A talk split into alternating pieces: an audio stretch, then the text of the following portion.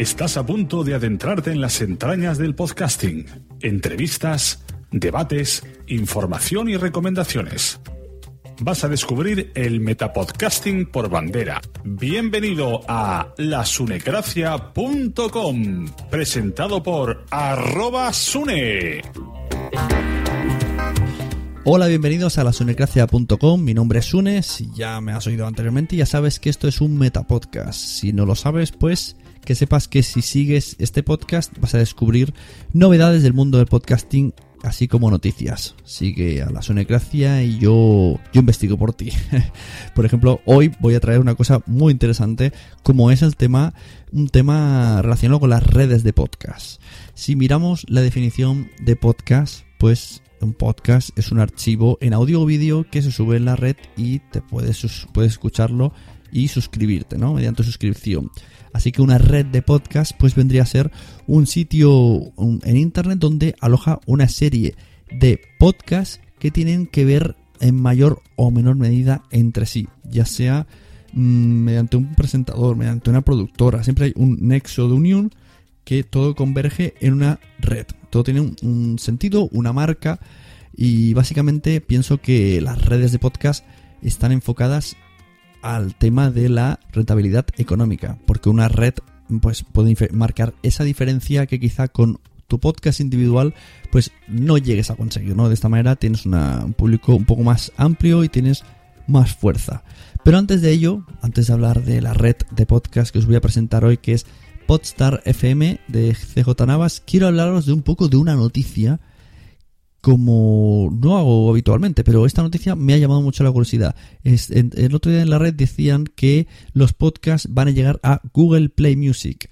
Si actualmente el, mastodonte dueño de los podcasts, especialmente en nuestro país, es iTunes, pues ahora, por lo visto, eh, Google se mete a través de Google Play en este tema. ¿Cómo lo harán? Bueno, todavía no lo sabemos bien, Sabemos que está activo en, América, todavía en España no podemos, pero tienes que darte tu podcast de alta en Google Play y se podrá escuchar, descargar, eh, oír en streaming. No sabemos si tendrá una pestaña podcast. Eh, si alguien tiene información sobre esto, pues adelante, que nos envíe capturas de pantalla al Facebook o al Twitter o al email, todo en la Sunecracia me refiero a la Sunecracia en, Twitter, arroba la Sunecracia, la Sunecracia en Gmail y en Facebook, la Sunecracia. Estaremos encantados de recibir noticias sobre todo esto relacionado con podcast. Y ahora sí, pero sin antes no quería irme sin agradecer a todas esas personas que me ayudan un poco más a seguir con el proyecto como son los mecenas. Los mecenas que si entras en patreon.com barra sune podrás acceder a ser uno de ellos, a mostrar ese contenido extra que voy subiendo. Voy subiendo vídeos realizados en mi estudio donde hablo, donde platico, como diría mi amigo Josh, eh, sobre podcast, sobre experiencias, sobre, por ejemplo, otra día hablé de las JPod. Bueno, vídeos un poco resumen de lo que vivo yo alrededor de mi experiencia en el podcasting. Además, si eres uno de mis mecenas, pues yo vendré aquí todos los programas y vendré y te haré una mención especial como voy a hacer a continuación con los mecenas que tengo actualmente. Fuera de series.com, de CJ Navas, que es justamente la persona que tenemos hoy entrevistada, eh, Manuel Hidalgo, que es un oyente, puedes encontrarlo en Twitter como arroba manel-hdgo. Tenemos también a Dri Rednick y su pequeña red de podcast en Spreaker, que tiene un montón de podcasts sobre... Hay uno que quiero destacar, que no maten el guionista, que va sobre hacer guiones de televisión, corran hacia allí, Dri Reznik. También Fans Fiction, su factoría Fans Fiction, estos también podrían tener una red de podcast perfectamente, tienen Tertulia Zombie, tienen Fans Fiction, tienen cosas de casas de Juego de Tronos, etcétera, etcétera. Y los que tendrán. ¿Qué más? Madrillano de madrillano.com, el podcast que a veces es un daily, es un poco experimental fusion, la cocina moderna y que es muy interesante siempre de escuchar sus contenidos. También tenemos de Edward Normian a Pienso luego ya tú sabes, que es un podcast de filosofía tratado desde un tema muy humorístico. Escucharemos una promo a continuación de estos agradecimientos y continúo con Daniel Roca y con Trujiplático, ambos de Asespot, la asociación de escuchas de podcasting. También tenemos a Wichito de losmensajeros.es Y por último a mesientofenomenal.com, que si entráis a través de mesientofenomenal.com barra sunecracia, pues también me hacéis un pequeño favorcillo, porque además allí podréis escuchar el podcast de mesientofenomenal.com barra sunecracia, donde salgo yo. Me han contratado para hacer el podcast de mesientofenomenal.com. Así que si queréis escuchar a Sune hablando de, de fitness, de técnicas, de dietas, pues ahí me tenéis en mesientofenomenal.com. Y hasta aquí los agradecimientos a mis Patreons. Eh, vamos a poner la promo de Pienso, luego ya tú sabes. Y a continuación vamos con Podstar FM de CJ Navas. ¿Qué? ¿Te gusta lo que nos está contando? Pues entonces seguro que te gusta Pienso Luego, ya tú sabes. El podcast sobre filosofía para el siglo XXI. Filosofía con un poquito de humor. Puedes encontrarnos como Pienso Luego, ya tú sabes, en iVoox, iTunes, Twitter y por supuesto en audiosonoro.com. Y recuerda, sabe es con una H en lugar de la S.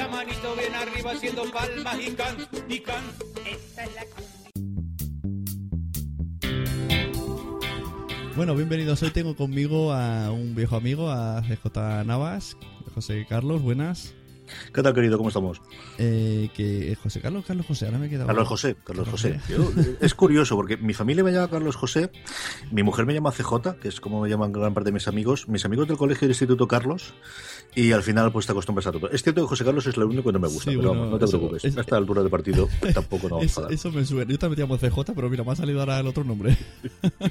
Yo también tengo este- estos problemas con estos nombres. Bueno, Eh. por si alguien no ha sabido identificar su voz, es el responsable de Fuera de Series, entre otras cosas, pero hoy vamos a hablar más que de Fuera de Series de una cosa nueva que ya parece que no es tan nueva, que parece que está un poco más de moda. Hablamos un poco también de esto en general.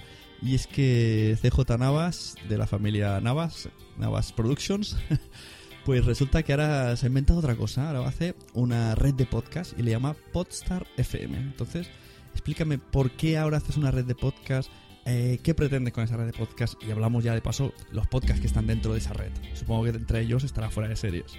Sí, evidentemente, es decir, el, núcleo original de, de Podstar FM es pues la experiencia que tenemos en estas nuevas temporadas haciendo fuera de series y, y, de hecho surge a partir de, de empezar Llevo mucho tiempo dándole vueltas a, a cómo podía crecer eh, en general el podcast, ¿no? Y, y cuando piensas en, en, de qué forma puedes pasar de la, del amateurismo absoluto a una semiprofesionalización, aunque no te conviertas en profesional, pero sí que tú sabes que yo siempre que tenemos estas conversaciones digo, yo odio esa palabra de monetización, pero sí me gusta hablar de que entre dinero y de que los podcasts generen dinero de las mayor cantidad de formas posibles. Y luego, si quieres, hablamos de las distintas formas que hay de en Podstar FM. Uh -huh. Y una de ellas siempre es, es decir, mm, yo creo que programas grandes como podcast, que en Estados Unidos pues puedes hablar de Serial que fue un bombazo el año pasado, o puede ser This American Life o cosas por el estilo, que aquí podemos hablar pues de gente que ha venido de, de televisión o de radio, pues sea un carne cruda, sea lo que está haciendo Iker Jiménez, uh -huh. con todo exactamente de lo que dice él en la web esta rara que ha montado ahora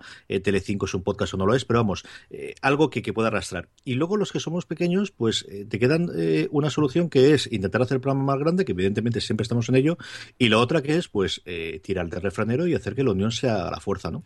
Y es algo que, como siempre, no hemos visto solo aquí, ¿no? Y que ves fuera que ocurre en Estados Unidos, que ocurre en Inglaterra, de tener inspiración de otra gente que a partir normalmente de un podcast de más o menos éxito, de un conjunto de podcasts de una temática similar, crean una red alrededor de programas. Normalmente con una cabeza visible, que es el que empieza, eh, si no haciendo todos los podcasts, sí interviniendo la gran mayoría de ellos. Y era una cosa que yo llevaba dándole vueltas a la cabeza mínimo dos años. Y fue este verano, pues a, a raíz de eh, ver lo que estaba haciendo Emilcar con, con Emilcar FM, eh, viendo que pues ya teníamos el, el, movimiento en su momento en Patreon, lo que utilizábamos de mecenas para hacer FDS Express, eh, perdóname, para hacer FDS Review, que era un programa que yo quería hacer desde hace mucho tiempo en el que analizásemos una temporada, un programa completo que empezase pues siguiendo la, la, la, red de gente que hacía en Spreaker en los programas diarios haciendo FDS Express, digo, leche, si ya estoy haciendo tres, ¿por qué no damos el salto a hacer eh, ya una cadena con una entidad propia, con programas distintos? Y luego porque por otro lado había mucha gente con la que me parecía hacer un podcast. Había mucha gente desde hace mucho tiempo. Eso me pasa. Pues, Claro, allá, eh, eh, vamos, gente más reciente y, gente como Pedro Aznar, que yo llevo oyendo desde hace casi 10 años y siempre había querido hacer un programa con él sobre tecnología y Apple, ¿no? Y entonces, bueno, pues empecé a echar correos, empecé a dar toques de teléfono y a reunirme con gente y a tomar cafés, que es al final lo que muchas veces yo me dedico a hacer, y a liar a la gente, ¿no? Y a enrolarla. Y yo creo que hemos encontrado un planter de vamos a crear una cadena de podcast, vamos a crear una cadena de podcast. Eh, profesional en el sentido de que nos lo tomemos en serio y que vayamos a salir fuera a decir somos estas personas y a ver qué tal funciona, ¿no? Y yo eh, las lanzamos públicamente el día 20 de octubre. Es cierto que, bueno, pues toda la gente que había de mecenas de fuera de series eh, fueron oyendo ante los programas piloto, que es otra cosa que también quería hacer yo, un programa cero en el que viésemos qué tal funcionaba y limar los fallos tanto técnicos, que hemos tenido bastantes problemas técnicos eh, al principio, como de, encaje, ¿no? De gente que ni siquiera se han conocido personalmente y que de repente los pones a hablar delante de un micro durante una hora y pico y, a ver qué es lo que hacen ellos. Y poco a poco pues ir puliendo todos los, problemas, pero como te digo, para estar 12, 13 días, depende cómo lo mires, prácticamente dos semanas, todos los programas tienen entre uno y dos episodios a día de hoy, yo estoy tremendamente contento con la acogida, con el funcionamiento y, con lo que parece que puede salir de la cadena desde aquí hasta finales de año. Entonces, eh, Postar FM eh, nace con... Es verdad que la palabra monetizar queda muy, muy pedigüeño.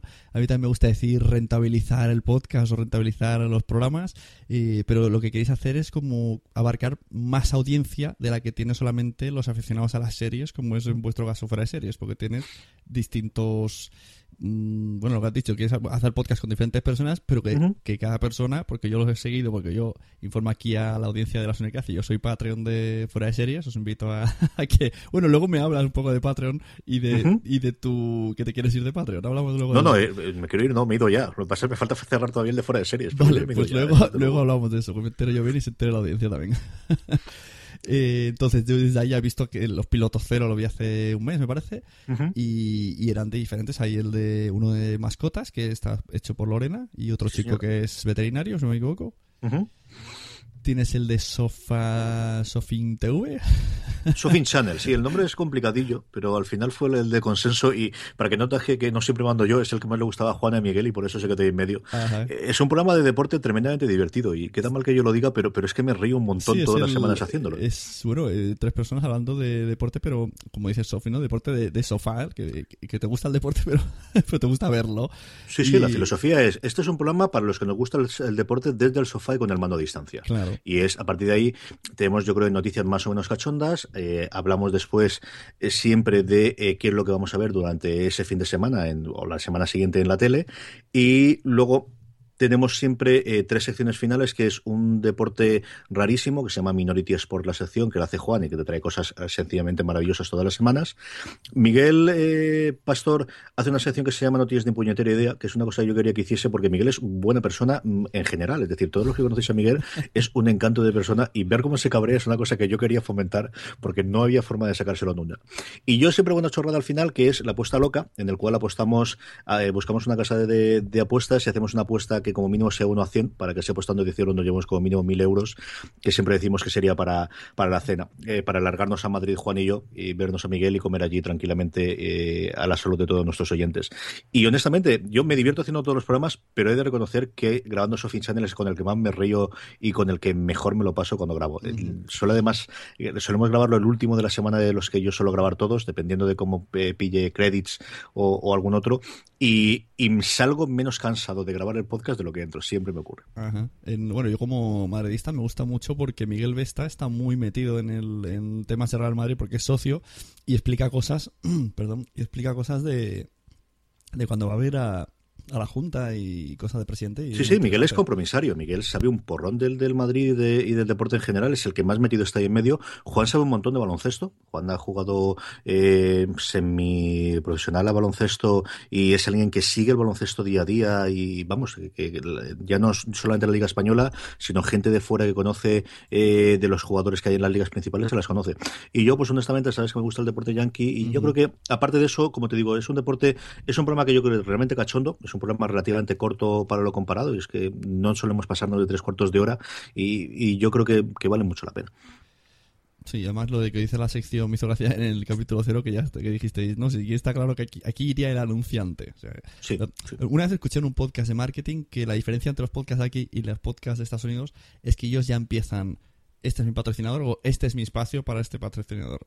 Y no van con el, no, esto es un podcast de amigos, no queremos ganar. Y luego, claro, luego cambias. No es lo mismo empezar ya diciendo esto que pasar tres años y decir, mira, ahora quiero patrocinadores, o ahora quiero ser premium, o ahora. Entonces dicen, pero de qué vas? Tanto tiempo dándome contenido gratis y ahora no.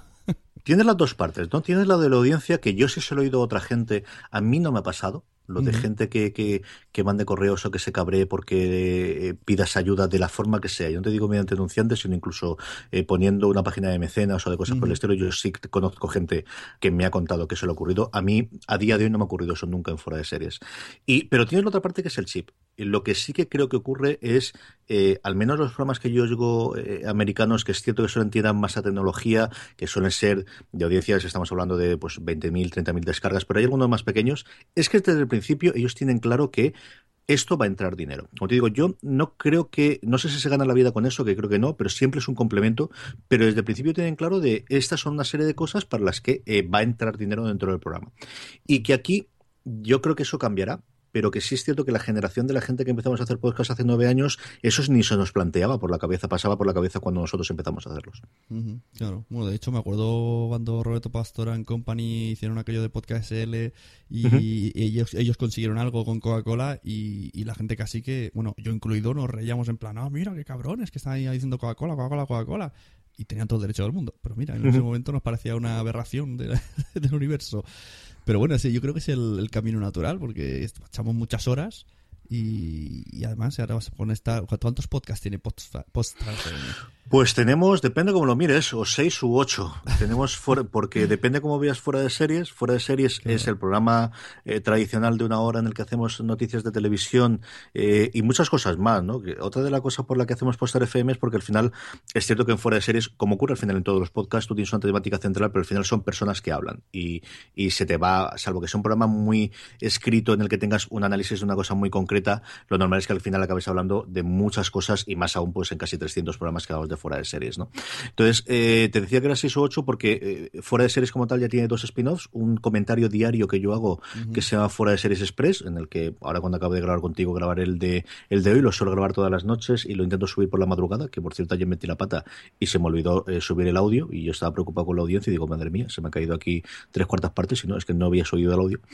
Y otro que es FDS Review, que es, como te he contado antes, el que analizamos todas las semanas una serie, una temporada, un episodio concreto de, televisión. Es una cosa que me permite hablar con gente distinta todas las, todas las semanas y me está gustando mucho cómo está quedando. Ese es el origen de la cadena y a partir de ahí tenemos otros cinco programas que son lo que se han lanzado a partir de ahora. Hemos dicho, ¿el, ¿el, de animales cómo se llama? Perros, gatos y bichos raros. Vale. Muy bien. Ese también costó darle el nombre y al final encontraron entre, entre Lorena y Eduardo. Y, creo que es un programa de, de, una cosa en la que cada vez va a haber más programas. Es decir, yo me sorprendí. Hay varios. Eh, pero creo que hay muy pocos para la cantidad de gente que tiene perros y que tiene gatos y que hay blogs que hay y que los cuidan. Sí, eso sí, bueno, pero yo conozco así y de gente cercana tres o sea, contando tuyo, me parece que cuatro, cosa que a mí me sorprende que hayan tantos podcasts de perros y gatos. Compararlo con cine, yo, al revés, compararlo con cine, con televisión, con humor o con tecnología. Sí. sí, sí, bueno, tecnología se lleva a palma. También mm, tienes Entonces, ¿Cómo se llama el de tecnología? El de tecnología, eh, más centrado en Apple, es eh, una cosa más, que es como te digo, el programa que hacemos eh, Pedro Aznar y yo, que Pedro es el editor de Apple Esfera y es alguien en la que conozco yo desde la época en la que hacía un blog, que era 412, que es de las primeras personas en las que tuvo un podcast de tecnología que yo recuerdo en España, centrado en Apple, y a partir de ahí después, posteriormente dio el salto a Apple Esfera. Yo recuerdo los posts suyos en los que en 412 contaba el cómo se había embarcado en, este proyecto de, de, montar Apple Esfera, que es evidentemente a día de hoy pues de los dos, tres blogs más importantes de Apple, desde luego, y posiblemente de tecnología en España, tanto en visitas como, como en importancia como en relevancia. ¿no? Y era, como te digo, un programa que yo tenía muchísimas ganas de hacer algo con Pedro alguna vez. Y, bueno, le escribí, me dijo que sí, que la apetecía además volver a podcasting y, estoy contentísimo de, cómo está resultando. En, simplemente dos programas que llevamos, pero llevamos el episodio cero y luego un primer programa. Ah, vale. Luego tienes el de videojuegos que todavía no, he escuchado, que se llama Credits con Roberto Pastor, que me imagino que él es el que juega mucho y tú el que va... está, yo creo que estás al, ritmo mío, yo me quedé en PlayStation 2 y luego ya ponme juegos rápidos de móvil porque ya no paso más. Pues esa era una de las cosas que además yo usaba con Credits, ¿no? El, encontrar a alguien, evidentemente, a mí grabar con Roberto Pastor es una cosa que, que mm, eh, me resulta relativamente sencilla después de la experiencia que tenemos en fuera de series, en los que los últimos años Roberto ha estado muchas veces en, como colaborador habitual. Buscar a alguien que conociese mucho la parte más de gamer, de, juego hard y de, estar al tanto de las noticias. Y yo creo que podía aportarle eh, originalmente toda la parte de móvil, la parte de críos. Yo creo que con los cuatro años que tienen las crías podía contarle mucho. Además, eh, Roberto, eh, contarle todas las cosas de jueguecitos para críos y, lo que funcionase. Y luego, sabiendo que iban a salir ya la Apple TV y que yo creo que puede ser una consola que reemplace lo que hace cuatro o cinco años hacía la Wii mm, para el común de los mortales, una consola barata, en los que los juegos son baratos para poder jugar, creo que ahí podemos hacer ese doble binomio, eh, recordar en más tiempos, pues tenemos el juego clásico y hacemos recomendaciones. Y yo creo que nos queda un programa eh, bastante menos de noticias, porque yo sé que leo mucha noticia de videojuegos. yo no juego tanto, tengo una cosa rara, pero hay dos cosas de las que yo no suelo jugar demasiado, de lo que leo muchísima noticia e intento estar al tanto de, de lo que ocurre. Una es videojuegos y otra mucho más todavía es juegos de mesa, que es uno de los programas que me falta y que a ver si lo logro hacer.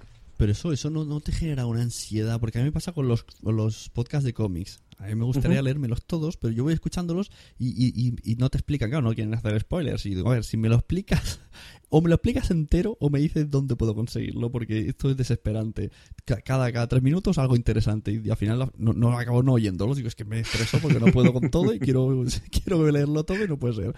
Yo, el dónde podemos conseguirlo lo podemos siempre, eso no te preocupes, porque además una de las cosas que me he empeñado en hacer bastante es eh, mucho más completas las show notes, hacer mucho más completa la información adicional con los enlaces a todas las cosas que comentamos en todos los programas, con las marcas de tiempo. Eh, yo creo que es algo que a medio plazo veremos a ver cómo funciona lo de Google del agregador de, podcast que de momento solamente ha abierto eh, la inscripción en Estados Unidos.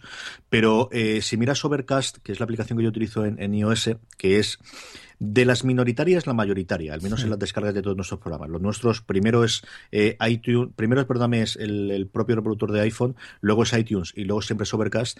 Eh, te permite directamente sobre el MP3, eh, si tienes una marca de tiempo, simplemente pones entre corchetes 47.54, pulsas sobre ella y saltas al tiempo. Ah. Entonces, cada vez estamos intentando hacer eso de una forma más profesional, más en fuera de series siempre lo hemos hecho, pero es cierto que a veces se me olvidaba cambiarlas, se me olvidaba ponerlas, no ponían los enlaces y es una de las cosas que en todos los programas, eh, fundamentalmente los que eh, tienen tecnología y más todavía, por ejemplo, en la ventana indiscreta que es el de cine, que se las curran un montón, eh, Francis, lo estamos poniendo en todos los programas y yo creo que a la gente eso le va a facilitar el ver qué es lo que está haciendo, el poder ir a una fase, una parte concreta de solo tengo 15 minutos para verlo y lo que quiero ver es la review de la última película de Les de la Iglesia, cuéntamela y luego yo iré al programa entero. Y el quiero saber de qué es lo que me han recomendado, que pueda darle el enlace y automáticamente, si quiero mirarlo con más tranquilidad, poder verlo. Existe una, cosa, por si no la conocías, que se llama SMAP, que es como, como una plataforma de subir audios, pero el audio luego le puedes poner imágenes. Él ha creado como un software y dentro de la misma página te sale tú visualmente como si fuera el Audacity y las ondas. Entonces marcas y en el, texto escribes en, ese, en esa marca lo que quieres poner y puedes añadir incluso imágenes.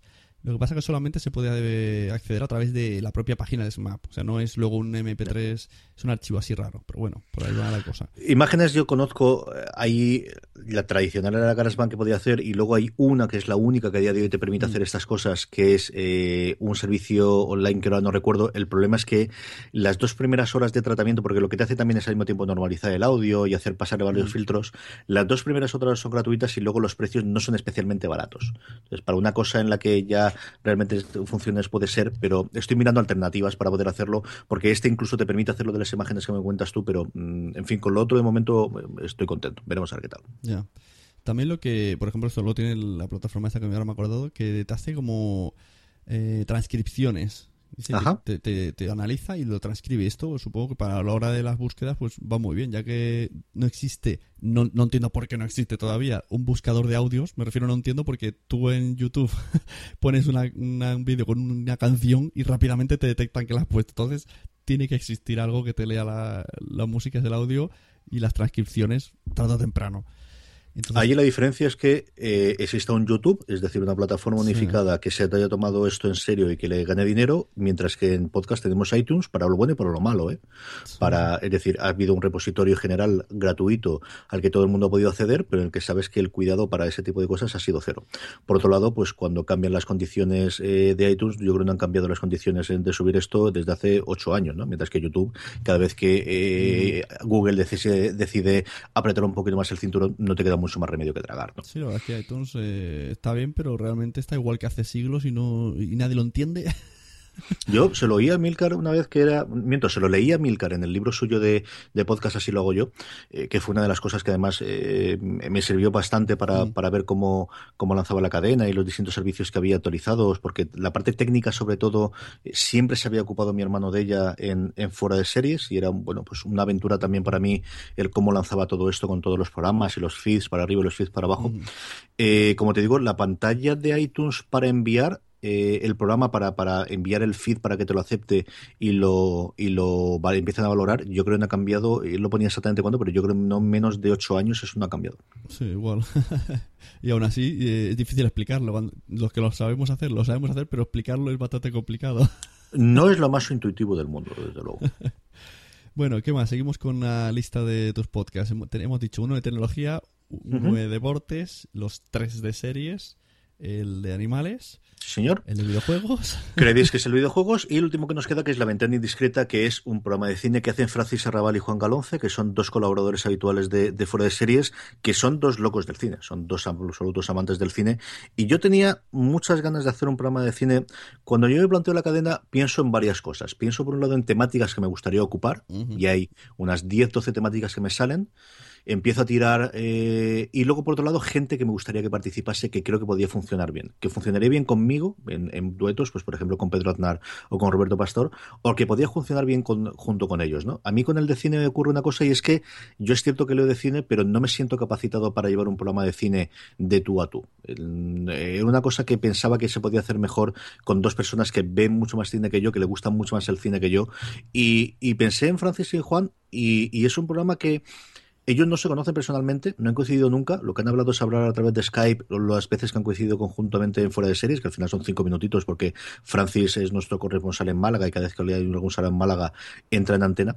Pero quería probar esa posibilidad, ¿no? El cómo traer un programa sobre el que yo no tengo más control que me dan el audio y yo lo subo y lo muevo en las redes sociales, de cara sobre todo a un momento posterior, a un año vista en el cual haya mucho menos programas en los que yo controle. ¿no? Es quizás el programa, porque al final el de animales, eh, bueno, pues Lorena vive en mi casa, para bien y para mal. Entonces eh, las tienes ahí al lado y sabes que esa parte de la algo vas a poder estar más cerca, sea la grabación o sea el resto de, cosas, o más consejo te van a pedir. Mientras que este era un programa en el cual yo podía mantener unas directrices generales, pero los encargados iban a ser ellos dos, ¿no? Y era una cosa que me apetecía eh, probar hasta qué punto, y creo que ya dos confía- yo confiaba plenamente en ellos, y, y, de hecho yo creo que los resultados para ser, como te digo, tres programas que vean conjuntos son espectaculares. Es el programa mejor editado, el programa más mimado, el programa más investigado, el, el- que más se prepara con diferencia de todo, de toda la cadena, y yo estoy muy orgulloso de cómo está funcionando. El otro día me hicieron dos preguntas. Cuando dije que te iba a traer, me dijeron, pues pregúntale dos cosas. Una, ¿por qué?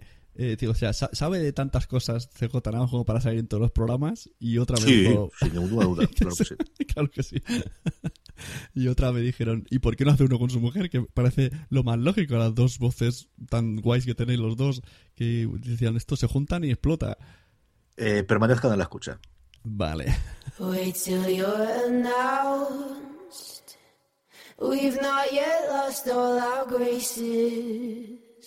The hounds will stay in chains.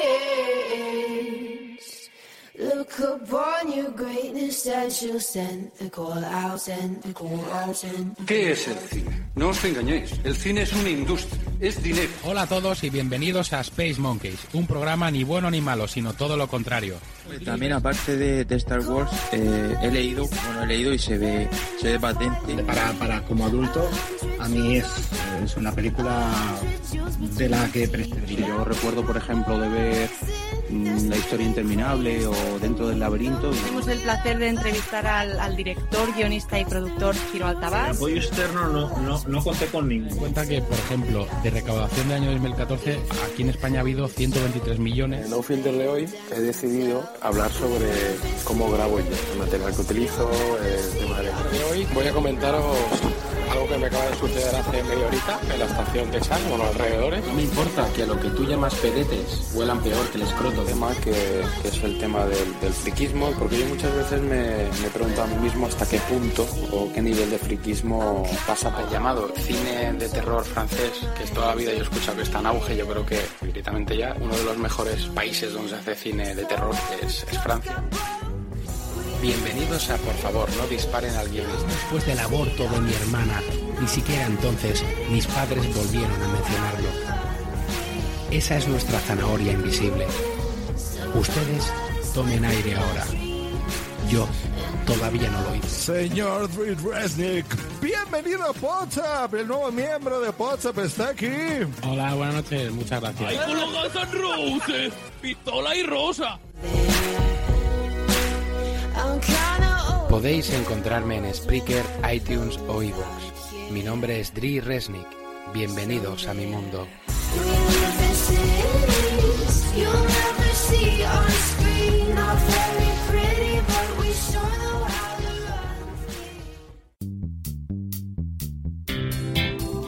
Así que tendremos, vale, muy bien, tendremos a Lorena Permanezcan en la escucha. Y sobre lo otro que me has preguntado, que, que aparte de que ha quedado chulo, que no ha quedado mal, eh, yo creo que de estos.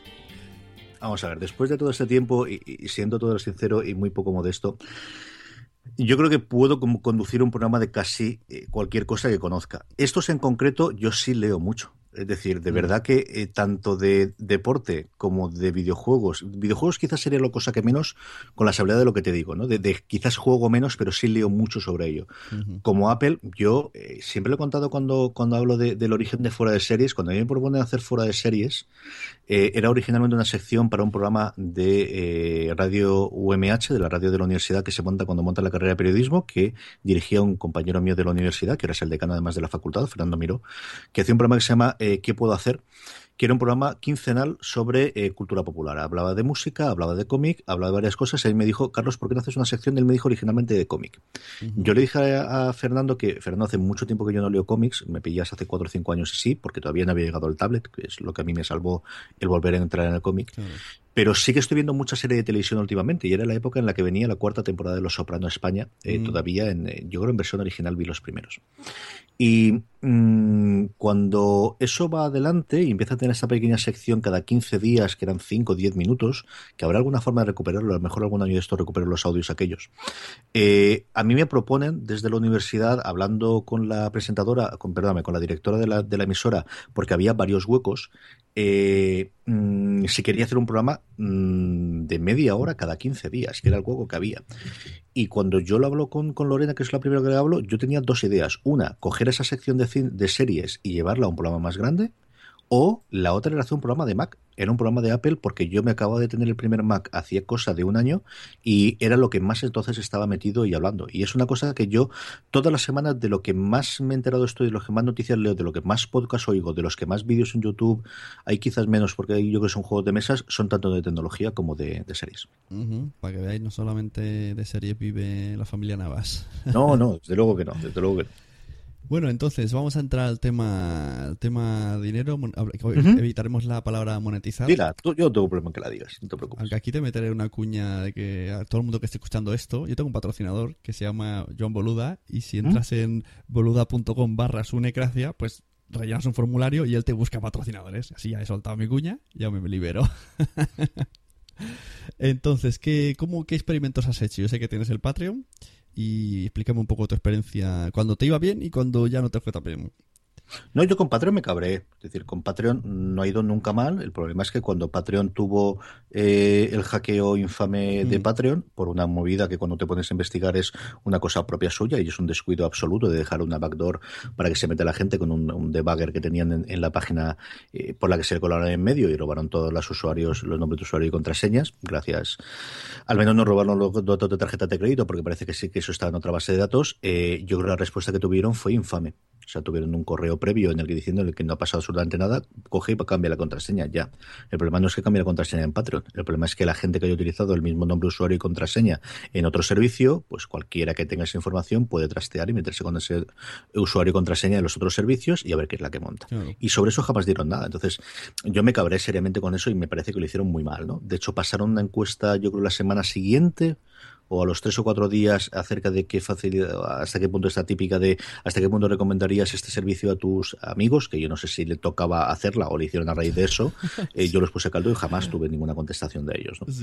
Y mm, pues lo que te digo, si no ves alternativas, pues eh, al final te quedan dos eh, cosas, ¿no? Al final o tiras por, por la parte de honor y el este y me salgo de ahí en medio, o busco una alternativa. Y trasteando, trasteando, encontré una alternativa que para mí, para mi situación, a mí me venía mejor, que es una página francesa que es un clon de ellos, porque al final eh, esto va a ser exactamente igual que Kickstarter, ¿no? Tienes Kickstarter, pero aquí tienes Berkami, y tienes Lanzanos, y tienes un montón, y tienes Indiegogo, y tienes un montón de plataformas con la misma filosofía, con algún pequeño cambio, porque evidentemente van a dar de funcionar.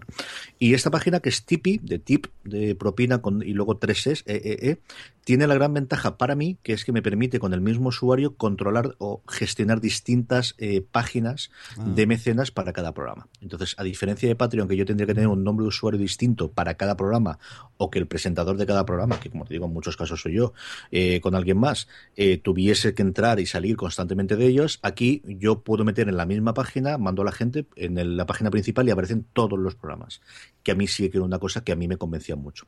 Por lo demás, pues la traducción del francés al español no acaba de hacerla, que al menos está algo traducido al español, porque Patreon ya sabes tú que inglés puro y duro y sin ningún tipo de problema. Y yo estoy contento con el funcionamiento de ellos. ¿Qué pagas tiene con respecto a Patreon? Yo creo que son un poquito más caros las comisiones que cobran, pero no era una cuestión de la comisión. Pagan un mes vista, a diferencia de Patreon que te lo ingresan o que te lo pueden ingresar al, al, al día siguiente en el que cobran a, los, a, a todos los patrones o a todos los eh, mecenas. Esto pagan un mes posterior que son cosas que no me acaban de excitar, pero como te digo, como que tampoco puedo elegir, tienes estas dos alternativas son las que vi. La parte de poder tener en la misma página todos, que hace, por ejemplo, nosotros tenemos varios mecenas que son plurimecenas que patrocinan al mismo tiempo o que aportan un mecenazgo distinto a más de un programa de la cadena, y el poder gestionarlo dentro del mismo sitio y el tener una alternativa a Patreon que no me convencieron nada en la forma en la que estaban tratándome a mí y por ende a mis mecenas, pues eso es lo que hizo que me saliese de ahí en medio.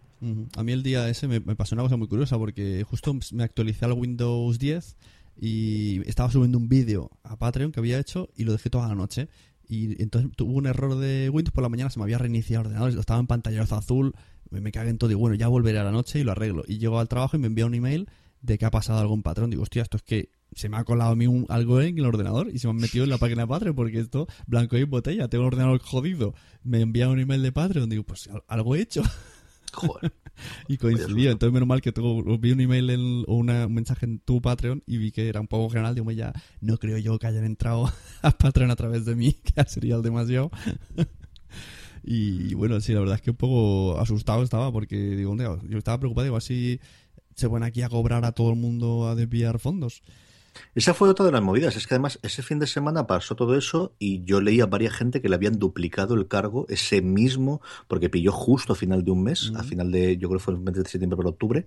Eh, había varias gente, claro. Tampoco sabes en el porcentaje sobre el total cuántos son o si en otras circunstancias son errores comunes, ¿no? Pero yo sí que vi en Twitter buscando cómo estaba gente que le habían cobrado dos veces. Y como te digo, no sé si es representativo, no sé si tiras la vista atrás en meses anteriores, es el mismo porcentaje, pero en fin, todo se añadía lo mismo de si encuentro una alternativa me saldré de aquí y en eso estoy.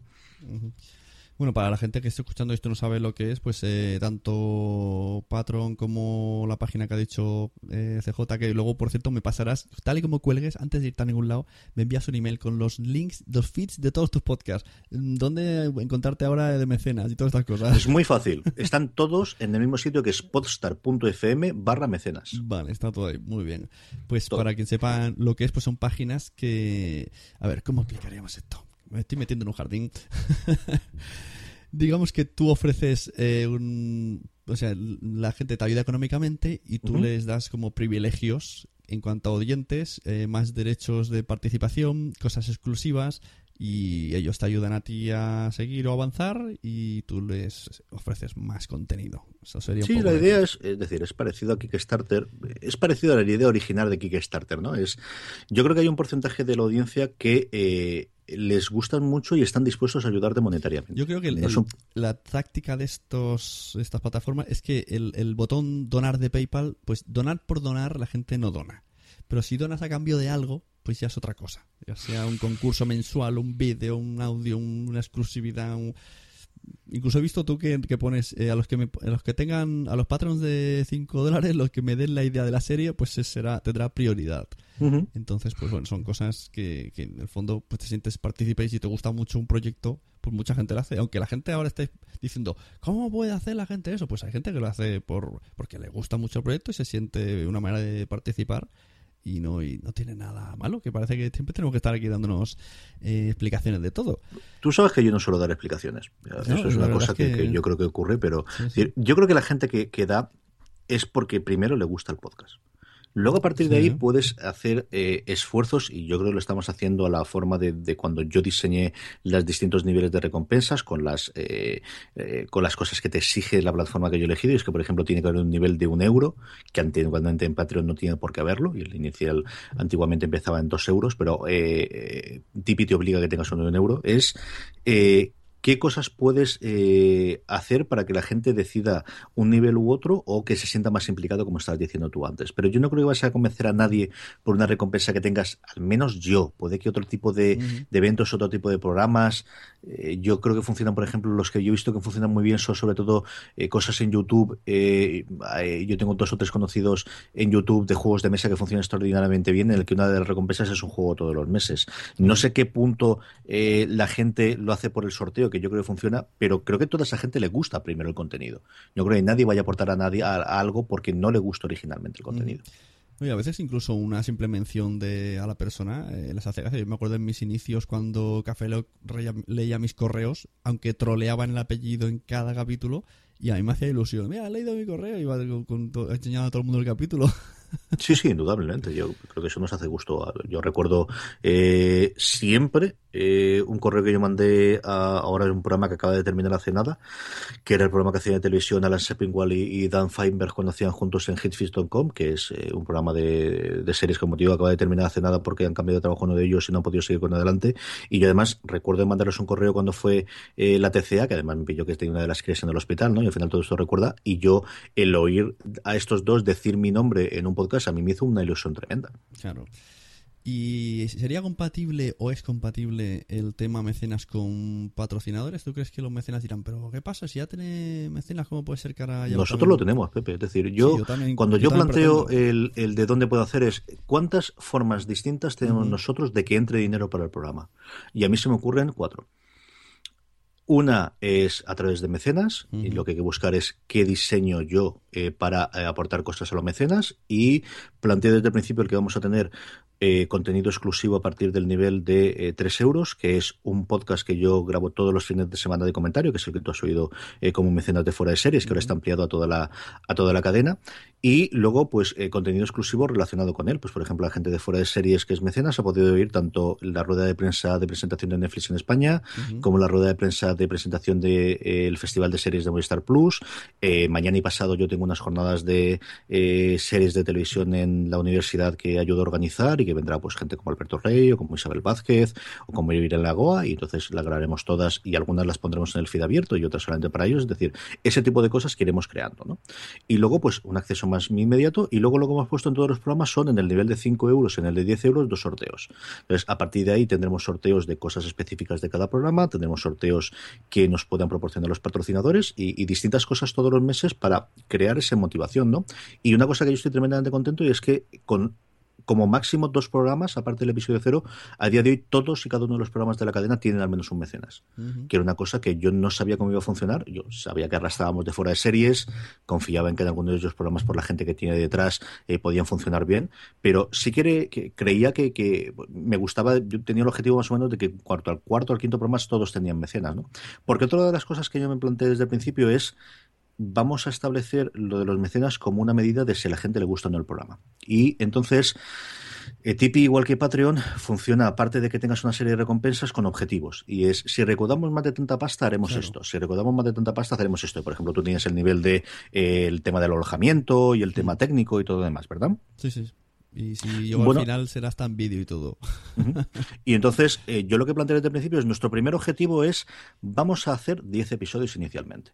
Todos los programas de la cadena, evidentemente menos fuera de series, que a estas alturas del partido, pues ya estamos por casi los 300, todos los programas van a hacer 10 episodios inicialmente y así se lo dije yo a todos los presentadores de, si nos comprometemos, nos comprometemos a hacer 10 episodios, salvo causa de fuerza mayor. Y el primer objetivo, ponemos una cosa razonable o viable que nosotros pensemos que puede funcionar, y el primer objetivo seguimos en el programa a partir de los 10 episodios. ¿Que no llegamos al nivel de recaudación por mecenas? Bueno, pues nos lo replanteamos, vemos si vale la pena, pero lo normal es esto no ha funcionado, probamos otra cosa mariposa. Y eso es lo que vamos a mantener. Los 10 programas aproximadamente será en torno a Navidad y el objetivo es llegar a ese que está, pues, dependiendo del programa, entre, dependiendo también los número de participantes y dependiendo el tema que tiene los- la gente, entre 40 y yo creo recordar más alto es una cosa más que estaba en 80 o en 100 euros. Y si no recordamos esos 100 euros o esa cantidad, como digo, nosotros que son 40 euros, pues haremos 10 episodios, que dará una preciosa miniserie, como ha ocurrido tantas otras veces en series, y haremos otra cosa. Ujú. Y luego el tema patrocinadores, ¿cómo lo, cómo lo planteas esto? Pues hay dos tipos de patrocinadores que nosotros estamos pasando en el dossier y hablando con ellos. Eh, de hecho, nosotros esta semana ya debutamos con un patrocinador global para toda la cadena, que es una cosa que yo quería hacer. Claro. Y es, yo creo que cuando oyes los podcasts americanos ves que hay cinco o seis que sistemáticamente patrocinan a todos los podcasts de una cadena. Suelen ser servicios de Internet o tiendas online.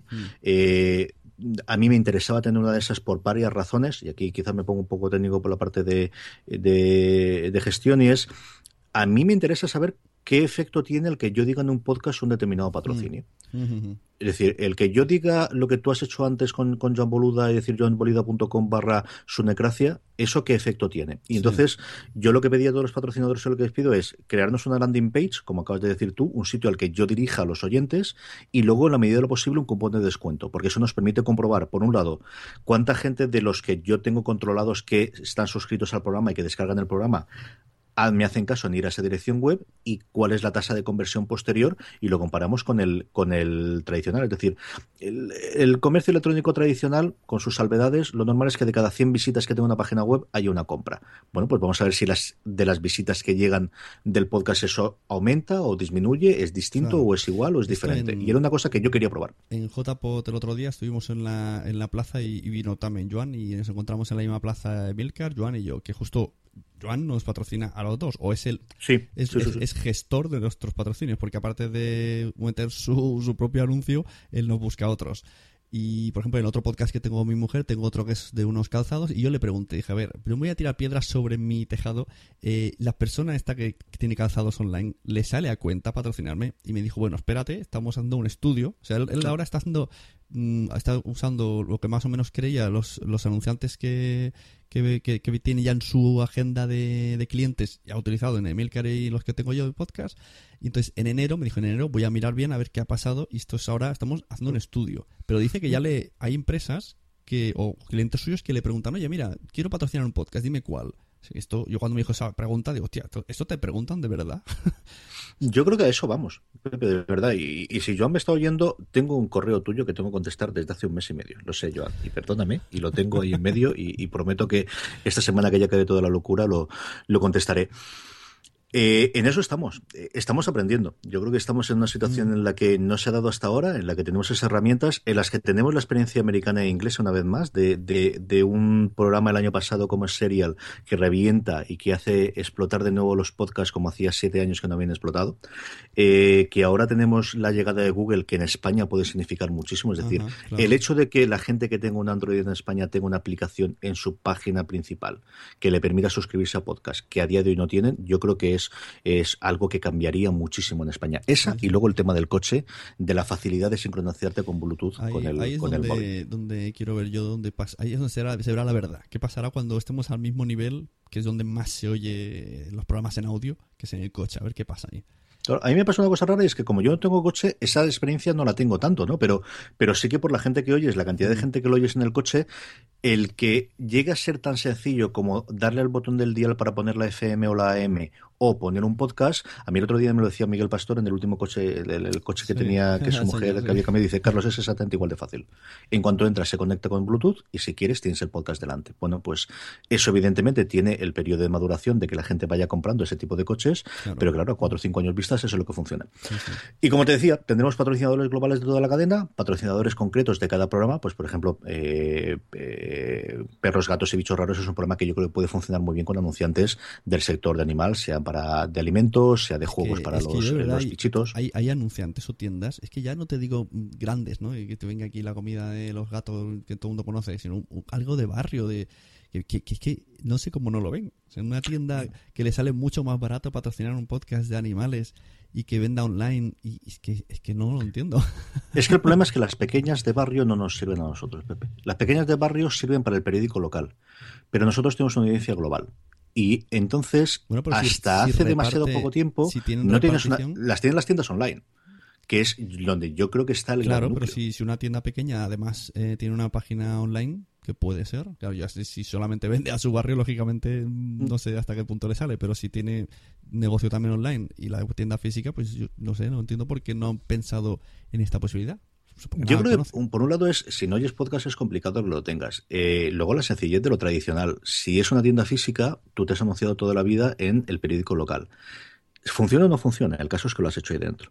Y, y lo otro, yo creo que ese es el- nuestro gran núcleo. es decir, Fuera de series es un programa que no puede conseguir un patrocinio local casi nunca. Porque tenemos los suficientes oyentes, pero no en Alicante, sino Claro. distribuidos por toda España Sí, y hasta cierto punto por todo el globo. Pero sí tenemos, y no tenemos una cantidad suficiente de gente para ir a un anunciante tradicional de radio nacional o, o regional en, toda la comunidad para que seamos, eh, para que nos lleguen a mirar, para que nuestros números lleguen a mirar. Pero sí creo que hay una gran clase media de anunciantes con eh, tiendas online a día de hoy que creo que les puede servir. Les puede servir para un programa concreto o les puede servir para una cadena concreta. Creo que son precios eh, de los que a ellos les cuesta pues montar un stand en Sitges, o, por ejemplo, o en una cosa de retrojuegos, o en, es decir, en eventos a los que yo últimamente he ido, decir, que he ido recopilando todas las tarjetas, porque creo que esta es gente a la que eh, podría eh, funcionarles bien una publicidad en, en podcast como la que nosotros estamos ofreciendo en postar.fm. Claro, si hay algún oyente que de repente dice, ah, pues mira, tengo una tienda que puede funcionar, pues más o menos para que sepan que estas cosas van como por bloques de programas, ¿no? O sea, mm, rara vez es un programa, es, suele ser bloques de 10, porque un solo anuncio puede ser que, bueno, si suena a flauta suena, pero lo suyo es la repetición y que aquí CJ esté diciendo siempre el mismo nombre y que al final se diga. De hecho, hay Sí. alguna, algún ejemplo por ahí que yo cuando pienso en algo ya me viene algo que ha dicho algún podcaster. Le digo, mira qué casualidad que esto se, se me mete. El otro día le Yo- pasó, le pasó un caso muy curioso a, a Emilcar. Un, un amigo de Joaquín de Droidcast le dijo, oye, ¿puedes preguntarle a tu amigo Emilcar si esta aplicación de Mac que habla tanto le patrocinan o es que le gusta? O sea, tú fíjate, y era patrocinador. Que Emilcar dijo, pues es evidente, si lo digo al final. O sea, lo ha dicho tantas veces y de tal manera que la gente confunde si es una recomendación o no. Entonces, esto es que lo ha hecho muy bien. Yo hay un montón de servicios de podcast americanos que al final he acabado cuando los he necesitado, los he usado, ¿no? Y otra cosa que eh, es otra forma en la que nosotros ingresaremos dinero, que es una cosa que además a mí me lo dijo María Santonja, porque nosotros lo teníamos de siempre y lo había dejado abandonado, que es los enlaces patrocinados Los de Amazon. sí. Y de una forma muy sencilla, nosotros, yo en todos los programas digo que la próxima vez que vayáis a comprar de Amazon, Mm. en Amazon, en vez de entrar de la forma tradicional, entráis desde un enlace que nosotros decimos, por ejemplo, en fuera de series, de fuera de series.com barra Amazon. Bueno, pues es una cosa que nosotros teníamos instalada desde que Amazon no estaba en España, lo teníamos para el Amazon americano y para el Amazon inglés, que lo tuvimos en el, en el español, pero simplemente de no decirlo, casi nunca funcionaba. Y la diferencia en los dos meses en los que yo estaba diciéndolo, en el Express, en el fuera de series normal y en el review es abismal. Claro, abismal. ahora, ahora te recomiendo que lo digas más en Navidades, porque yo, por ejemplo, el año Sí. pasado, yo, yo lo hago esto mucho con el podcast justo de María. A la mínima que mi padre quiere algo, le digo, incluso he llegado a anular pedidos Para a poder volver entrar, A, volver a entrar con su página y volver a hacer el pedido. Y esto me enteré pues en enero, me parece. Y dije, hostia, pues si yo en Navidad entre yo y mi padre nos hemos gastado 500 euros. Eh, Imagínate lo que hubiese podido hacer. Sí, sí, sí, sí. Yo, en- en- fue en, el- que en en la cena del iPod y, y María me dijo, no, nosotros lo que nos funciona muy bien es esto que lo ponemos en la... eh, me lo tengo que recordar siempre para los programas para decirlo en, en fanfiction y lo tengo que poner ahí en la web y dije, yo estoy idiota, soy totalmente idiota y no llevo diciendo esto y desde el día, la cena fue un sábado, yo creo el- desde el express del lunes empecé a decirlo y es una cosa que está funcionando muy bien Claro. y, y ya no solamente en fuera de series, sino hemos hecho exactamente lo mismo para el resto de los programas y ya empieza a funcionar también en los demás. Sí, porque por si acaso hay algún oyente despistado, esto tú haces la compra normal, o sea, no, no te gana, Sí. no, no te sube el precio nada. Entonces hay una pequeña comisión un poco extraña porque tiene que a, a a nosotros nos llega cada no sé cuánto 25 euros un vale o algo así. A mí no me ha llegado nunca nada, yo no lo consigo. Pero que la gente cuando lo compra le voy a hablar el mismo precio de Amazon, así que Sí, sabes. nosotros lo que decimos, es decir, hay dos formas que funciona Amazon. La forma tradicional del blog es con un enlace y tú creas un enlace, que eso sí lo hacíamos nosotros. Eso lo hacíamos siempre en las Mm. show notes, pero no tenía tanto alcance. Y la forma que utilizamos en el podcast es la misma que hablábamos antes de Mecenas, es gente que quiera ayudar al programa. Claro. En el caso de Mecenas es aportando una cantidad económica todos los meses y en el otro ni siquiera eso, es cuando quieras comprarte algo en Amazon, en vez de entrar de la página normal, entras desde aquí. Eso te registra el que has entrado, ha invitado a través de nosotros y la comisión pues oscila de un 4 o un 10% dependiendo del tipo de producto. La tecnología, por ejemplo, es muy baja, otro tipo de cosas es más alta. Se paga, yo creo que son a tres meses vista. Si no recuerdo mal, ellos pagan a 60 días o 90 días más o menos, pero bueno, el caso es que está ahí, ¿no? Y que es un dinero. Bueno, y terminamos hablando otra vez de las redes. Eh, ¿qué- qué- qué- esto de las redes de podcast, ¿tú crees que va a salir más? ¿Va a haber un Sune FM? ¿Va a haber un va a haber todo de redes? ¿Lo ves como el siguiente paso? Porque si ya me es difícil explicar a alguien, tengo un podcast, imagínate decir, tengo una red de podcast. Yo creo que es fácil, ¿no? Es decir, eres la cadena SER de los podcasts o tienes unos programas de audio que se adjuntan a la cadena. Yo creo que lo de Suno FM es un nombre cojonudo para hacer una red de podcast, pero Claro, vamos, no, tú pero verás. programas hay, ¿eh? Por ahí sueltos. ¿Sabes qué? Por eso te digo. Por si no se te ha ocurrido, a lo mejor, supongo que sí, o puede que no. Eh, Dime. esto porque hablo mucho con Emilcar por chats y tal. En, tú en iTunes puedes pedirle, decirle, mira, yo tengo una red y iTunes eh, te lo analiza. A él me parece que se lo van a hacer. A él se lo han concedido ya. Entonces, Yo pues, sé que el, el- cuando tú le das el enlace, no sé si, supongo que tendrá un nivel superior, que es que te aparezca el logo, que Mm. por ejemplo a día de hoy están las grandes cadenas de radio y luego está eh, Catwin y alguno más, cuando accedes al- a nuestros proveedores destacados, creo que es algo por el estilo. Claro. Y yo sí que lo vi que él, eh, ahora cuando, si tú entras a uno de los programas suyos en iTunes y haces clic sobre milcar.fm, te, te salen todos todos. los demás. Yo lo tengo pedido desde la semana pasada. Eso, es- eso puede estar muy bien. Eso es como el, el más conocido que me vino a mí a la mente es el 5x5, que nunca lo he oído, pero lo veo el icono en todos los lados. Es el más grande posiblemente, el que más contenido tenga. Ese Slate, que es una original de una revista también. Hay una infografía que yo retuiteé el otro día, que si quieres te mando después, que es evidentemente muy yankee e inglesa, en el que viene toda la constelación, o las distintas constelaciones de, de cadenas de podcast que hay de hoy. Tweet es la otra grande, la que tenía el lío Laporte desde hace un montón de tiempo también. Eh, una en la que yo me he basado muchísimo en Relay.fm, por cercanía, por el tipo de programas, eh, porque es un tío solo empezando a hacerlo desde el principio, que tenía su trabajo y luego poquito a poco eh, lo he ido dejando y es de las mayores inspiraciones que yo he tenido a la hora de montar Podstar FM. A mí su web me parece espectacularmente bien diseñada. Es, es de esta que cuando cada vez que la miro, la miro con envidia de esto en un año y medio es lo que me gustaría que fuese mi, mi web. Eh, échale un ojo a esa, relay.fm. Yo creo que te puede gustar. Y por cierto, a la gente que, que dirá, ¿por qué eres Patreon de Fuera Series? Primero, una de las cosas que más me gusta, y primero lo hice así por probar, y me gusta mucho ese podcast que nos envías explicando los avances. Ese, el- hoy, hoy he hecho esto y en la en, en Podstar FM hemos conseguido esto, lo- lo- empieza mañana, el día tal, y todos estos avances que nos vais explicando, pues a mí es solo por eso me parece muy divertido. Pues me alegra que te guste. Yo eh, lo hago por dos razones. Primero, porque creo que a la gente que es mecenas a ese nivel le interesa algo, eh, esa parte que, que cuento. Y a mí me sirve para ordenarme las ideas. No te lo creerás, Claro. pero No, sí, sí. eh, a mí hablar en podcast me sirve muchas veces para ordenarme lo que tengo en la cabeza y que no sé qué decir. Sí, sí, sí, tiene todo sentido. Es como antes hacían, ¿no? Las películas tienen la grabadora esa, que no sé luego si llegan a oírlo, pero lo hacían, iban por la calle y grababan y decían, tengo que dejar de comer lechuga. Yo se lo oí hace mucho tiempo a Merlin Mann, que es un tío que a mí me gusta muchísimo las cosas que hace. Y él a día de hoy se dedica fundamentalmente a hacer podcasts y vive de, de hacer podcasts eh, de cosas distintas, algunas de tecnología, otras más divertidas, otras un poquito de todo. ¿no? Y, y él tenía un artículo escrito porque escribe muy de vez en cuando, porque le- él dice que le cuesta muchísimo escribir y en cambio Mm. ponerse delante del micrófono a hablar no le cuesta nada y a mí ocurre lo mismo. A mí, eh, yo no suelo quedar descontento cuando escribo algo, pero me cuesta horrores. Soy, eh, y escribo y vuelvo a reescribir y me tiro un borrón de horas y mm, en cambio ponerme delante del micro, como lo hago ahora, pues para grabar todos los santos días, mínimo una hora y a veces dos o tres horas, es algo que me cuesta mucho menos. Y eso lo he aprendido con el tiempo de, en vez de tratar de combatirlo y empeñarme, yo había otras veces en las que me empeñé en volver a retomar el blog de fuera de series, hacer la mm. entrada, y una de las eh, entradas originales de Patreon era hacer lo mismo que hago en el Express, pero hacerlo en escrito, y decidí para qué hago eso. Y entonces el podcast de fin de semana me sirve para, al mismo tiempo que, que hablar con todos vosotros y, contaros cómo está la actualidad, que yo creo que, igual que ocurre contigo, ¿no? Pues que, a la gente le interesa. A mí, para organizarme de esto es lo que he hecho esta semana, esto es lo que me gustaría hacer la semana que viene, y la semana que viene volvemos a pasar revista y a ver qué es lo que está ocurriendo. Claro, que por cierto, quien sepa que no sea de, esto de Patreon de, o, no, mecenas, ya no diremos Patreon porque te has cambiado, eh, hay un feed eh, que eso me gusta mucho, un feed personalizado para, para nosotros. Eso que, venga directamente al podcaster ya es bueno, la repanocha, porque eso de tener que entrar en la página de, es un follón. de mecenas quita un poco de y si tengo que descargar, yo cuando eso descargar no me va. Pues si me viene ya, pues ahí está muy cómodo. Sí, eso ocurría, ¿eh? eso yo lo veía las primeras veces y es que eh, había un porcentaje de, de, los mecenas que no son fuera de serie, es que el hecho de entrar, a mí me ocurría, entrar ahí para ver el programa, para verlo en un follón y tocó, pues eso, aprender cómo se hacía toda esa parte para hacerlo privado y para que fuese eh, relativamente secreto y oculto.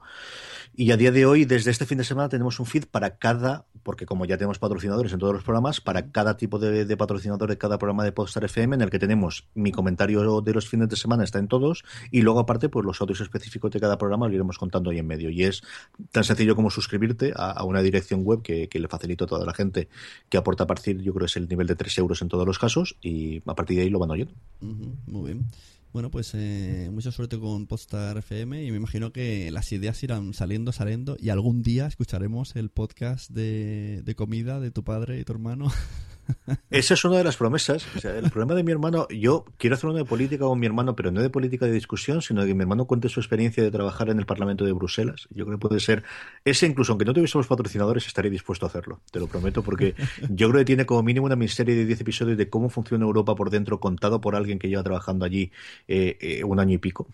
El de gastronomía tiene un problema y es cómo lo haces. Es qué haces. Review de, de restaurantes tiene cierto sentido si es en Madrid o Barcelona, pero en Alicante es menos. Entonces hay que darle mucha vuelta al programa. Lo que sí te puedo decir es que desde luego yo ya estoy trabajando en la siguiente oleada de podcast para enero-febrero. Mi idea eh, es que cada seis meses tengamos unos nuevos programas planteados desde el principio de la misma, con la misma filosofía de vamos a hacer 10 episodios, vamos a ver qué acogida tiene entre la gente y en función de eso vemos si funcionamos o no, pero que esto sea eh, ir añadiendo cada vez más programas a la cadena, habrá algunos que caigan, otros que vuelvan a, a su hueco y eso lo tendremos y desde luego el, gastronómico tenemos que hacerlo. El de los top eh, 10 me gusta mucho hacerlo con mi padre y con mi hermano, que es la siguiente recompensa que tenemos en fuera de series, también me gustaría. Y como te digo, este de política, me gustaría hacer el, que mi hermano contase la experiencia de allí de Europa y, hacer un seguimiento de Europa, que lo tenemos muy abandonado, que al final vamos siempre a la política nacional y la local y mucho más al, al problema partidista de tú más y tú menos y contar qué es lo que se está decidiendo a esas alturas, donde todo el mundo eh, huye y que nos enteramos siempre dos años después del efecto que tienen las normas europeas en, nuestra vida diaria, es una cosa que a mí personalmente me interesa, es un programa que sí que me gustaría hacer. Claro, pues sí.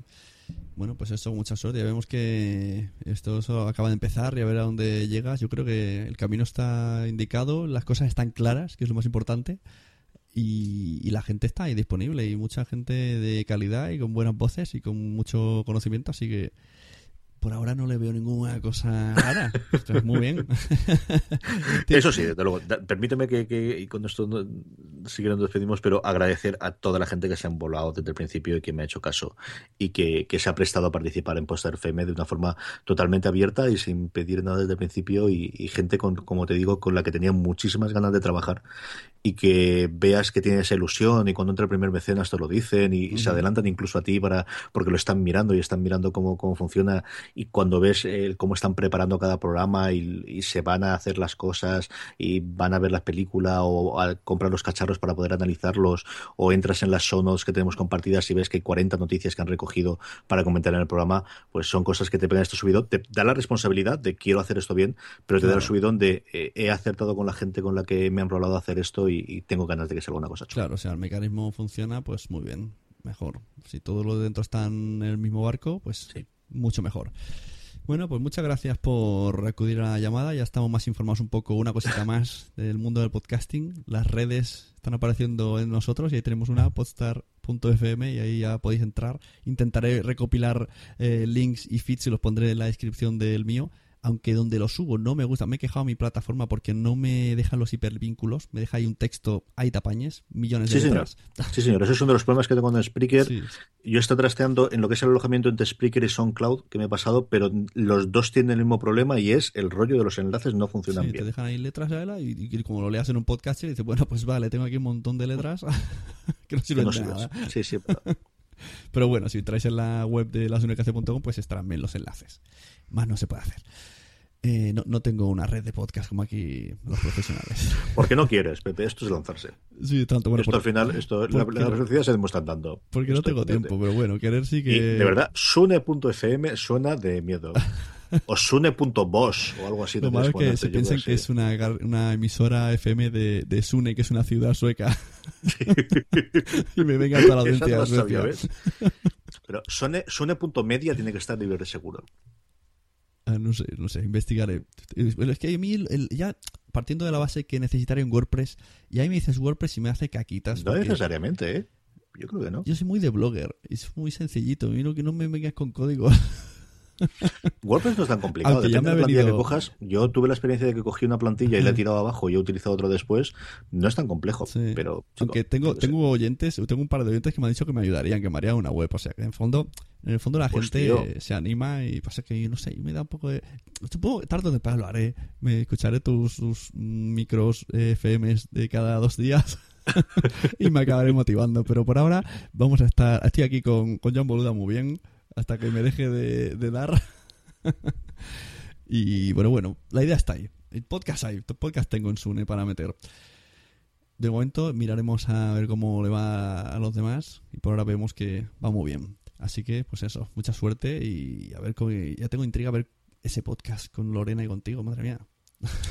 Más intriga tengo yo, pero ahí estoy, ahí estoy, ahí estoy. Es que nos ha pillado también el fin de semana que la pobre está malita y con la voz tomada y estas cosas. Espero que no haga falta esperar demasiado. Muy bien. De verdad, que el primero que tiene ganas de, de hacerlo soy yo. Ah, muy bien. Yo decía, yo a la gente digo, no sé, cuando me lo preguntaban, ¿no? como si yo tuviera... una- ¿Te lo preguntaban dónde? ¿Te o llamase curiosidad. Ya, esto es puro, puro No, por. Telegram, amigos míos que Ah. saben que soy que soy Patreon vuestro, me decían, pero ¿por qué no lo hacen juntos? Y, No sé, tío, no, no hablo con ellos por teléfono. ¿Será que hablan mucho en casa o, o no quieren verse más? Yo qué sé. No, nos llevamos bien, así que quieras que no, vernos, vernos es una cosa que nos gusta. Así que la persona que me la preguntaba ya puede respirar tranquila. Además, yo también, porque ya te dije que yo si escuchaba el podcast de los gatos era solamente por escucharla a ella, porque me gusta cómo lo hace, pero a mí el tema gatos no me va demasiado. Aunque alguna oportunidad más le daré. Muy bien. Así que muchas buenas noches, muchas gracias por venir. Y, Muchas gracias y- a ti, tío. Y entran todos a mecenas, hay mecenas, no, podstar.fm. Eso es. Hasta luego. Bueno, pues ahí teníamos a CJ Navas, uno de los grandes del podcasting desde hace mucho, mucho tiempo que sigo desde, bueno, desde los primeros años. Si entramos en podstar.fm, pues podemos ver tu cadena de podcast, últimos programas. Y aquí tenemos la lista de los podcasts. Tenemos un feed general que se llama Master Feed, donde saldrá en un único feed todos los programas de Podstar FM. Tenemos fuera de series de Complete Experience. Tenemos fuera de series el programa original. Tenemos fuera de series Review, fuera de series Express. Tenemos Credits, donde junto a Roberto Pastor analizarán la actualidad de videojuegos y la no actualidad en diferentes eh, niveles de jugón. Tenemos la ventana indiscreta con Francis Arrabal y Juan Galonce. Tenemos a Perros, Gatos y Bichos Raros con Eduardo Ortega y Lorena Gil. Tenemos Sofing Channel con Juan Galonge. Tenemos Sofing Channel con Juan Galonce, Miguel Pastor y el mismo CJ Navas. Y por último tenemos una cosa más donde CJ Navas y Pedro Aznar nos van a hablar de tecnología. Y sin más, os remito que ya. Y os invito a que paséis por su página tipe.com con 3e, que es donde están los nuevos mecenas, y les ayudáis en este proyecto y en este camino de las redes de podcast que esperemos que le vaya muy bien. Recuerda que la sunecracia.com es patrocinada por Joan Boluda. Si entras, si tú también has pensado alguna vez que podrías monetizar tu podcast, esa palabra, monetizar, sacar rendimiento, eh, conseguir un poco de dinero para tus gastos, para la, la web, el hosting, el WordPress, el FM. pues muy sencillo, entras en boluda.com barra sunecracia y rellenas tus datos, los de tu podcast, la audiencia de tu podcast y Boluda se pone en contacto contigo. Él tiene una extensa cartera de clientes donde maneja más o menos eh, lo, lo que puede interesar a tu podcast y a su cliente como mejor lo ve. Él te puede ayudar mucho a gestionar el tema de conseguir patrocinio, no lo dudes. Si quieres monetizar pero no sabes cómo hacerlo, pues boluda.com barra sunecracia es, es tu lugar. Yo digo que a mí me ha funcionado con un par de podcasts y seguimos teniendo patrocinios programa a programa. No me quiero ir antes sin pediros un favor, un pequeño favor. No sé si sabéis que tengo un podcast con mi mujer que se llama Cuando los niños duermen. Me gustaría que me ayudarais a votar a este podcast en los bitácoras. Vamos terceros, terceros y solamente queda una ronda de clasificación. Primero va carne cruda, luego va otro que no sé cuál es y luego va el nuestro. El podcast se llama Cuando los niños duermen. Tenéis que entrar en bitácoras, en los premios, en la parte de podcaster del año, no sé por qué la han llamado podcaster del año, poner la página web cuando los niños duermen.com. Si os ha parecido muy complicado, pues entráis directamente a mi web que es cuando los niños duermen.com, que no es más que cuando los niños duermen, pero sin la ñ, y ahí ya hay un banner de bitácoras. Si picáis en el banner, os registráis tanto con Facebook o como por Twitter o con las dos. Y sale ya autorrellenado el, podcast donde tenéis que votar. Y a ver si me ayudáis por lo menos a ir al final. Si, si estamos entre los finalistas, no y yo vamos a viajar a Madrid y podremos incluso quedar con gente de Madrid. Si os sirve como motivación extra. Solamente os pido esta pequeña ayuda. No me interesa votaciones para su necracia porque no va a ningún lado, pero si podéis destinar vuestros votos, vuestras madres, vuestras suegras, ¿sabéis? ¿sabéis? Vuestros compañeros de trabajo. pues eso, os lo agradecería mucho porque la verdad estamos muy contentos de estar terceros en el Bitácora, no lo esperamos para nada y aunque sea ir a ver cómo es la gala de los Bitácoras, pues nos haría mucha ilusión. Muchas gracias por estar aquí, muchas gracias a todos los que han escuchado esto, muchas gracias a los que eh, siguen los podcasts, a escuchan los podcasts y sobre todo a mis Sune Patreons, amor mutuo y a nuestro patrocinador recordar boluda.com barra la sunecracia. Y hasta aquí hemos llegado. Dentro de poco, os informo, van a empezar a venir podcharlas, que se hará mediante Blab en vídeo y luego se subirán en versión podcast. Nos vemos en los podcasts, muchachos. La primera norma de la sonecracia es nadie habla de la sonecracia. sea un lugar de encuentro de todos los que estén en torno a este programa y también que les guste los podcasts y les guste la radio, porque también habrá colaboraciones y queremos punto de encuentro y referencia. La segunda norma de la sonecracia es nadie habla de la sonecracia. Fernando Berlín. Para empezar, nos pone en contacto un montón de gente que tenemos intereses similares, que tenemos intereses parecidos. ¿no? Me parece un mundo fascinante. La tercera norma de la sonecracia es si haces podcasting, estás en la lista. Mucha risa el nombre, ¿no? Porque pues, es awesome. Te sabes cuando le pusieron G, ya entendí el chiste, ¿no? El player pones el de Ivos, indirectamente tú puedes decir que Uh, alojamiento de audios no es. Es una plataforma para crear en línea contenidos de audio. ¿no? Yo trabajé 15 años en una radiodifusora antes de hacer Dixo. O sea, tú me vas un poco a poner al día, ¿no? No hay mucha gente que esté rescatando esto y lo hacen muy bien. ¿Realmente los jóvenes están enganchados a ese podcast eh, o al podcast a través de Internet porque es un podcast? No. Lasunecracia.com Que lo mejor y lo peor del mundo del podcast es que cualquiera con simplemente con tener ganas se puede poner delante de un micrófono y subir a la red lo que le salga de dentro. ¿Te ha gustado este episodio? Pues vuelve al siguiente a por más. Y si te has quedado con muchas ganas, entra en nuestro premium. Quiero ser podcaster.com barra premium. Ahí tienes un montón de episodios más, Además, sin cortes y muchísimas cosas más extras.